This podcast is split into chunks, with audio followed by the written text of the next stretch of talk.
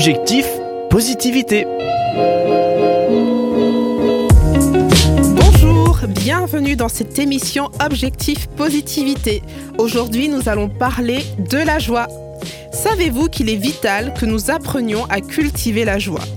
Ceci étant dit, deux questions se posent, celle du pourquoi et celle du comment. On se retrouve dans quelques instants pour en dire plus.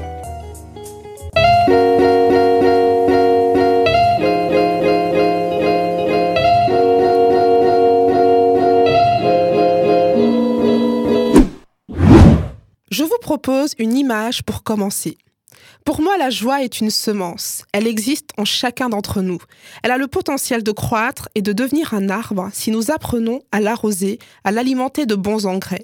En retour, elle nous rassasiera de ses fruits, même en temps de sécheresse. Joli, non? Revenons à nos questions. D'abord, pourquoi cultiver la joie?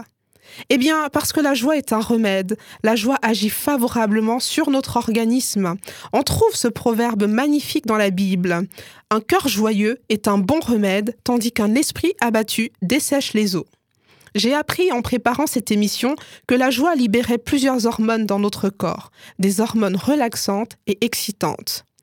La joie a pour effet d'apaiser certains de nos organes. Par exemple, nous avons une meilleure digestion ou une meilleure respiration. Elle joue aussi un rôle de régulateur. Elle nous aide à réguler les fonctions de notre organisme qui ont été trop affectées par une autre émotion. De fait, la joie nous protège face aux possibles infections, aux blessures, aux dérèglements que nous pourrions subir. Puisque la joie est une émotion vitale, comment la développer dans notre quotidien? Je vous propose plusieurs facteurs qui favorisent la joie. Tout d'abord, il est important de faire attention à nos relations lorsqu'on a à cœur de développer la joie.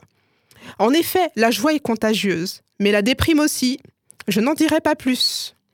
Finalement, je vais quand même en dire quelques mots, mais en citant le philosophe Charles Pépin.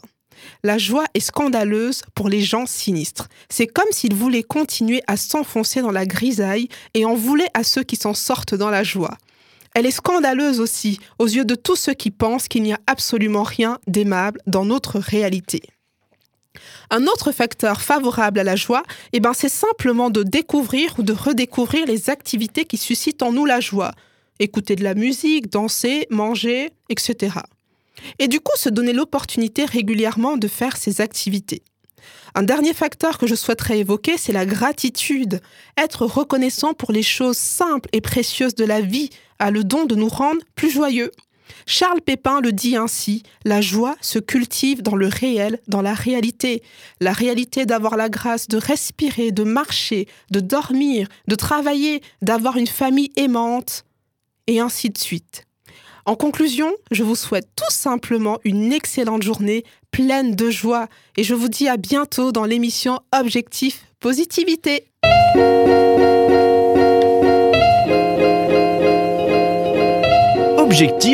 Positivité vous a été présenté par Francine.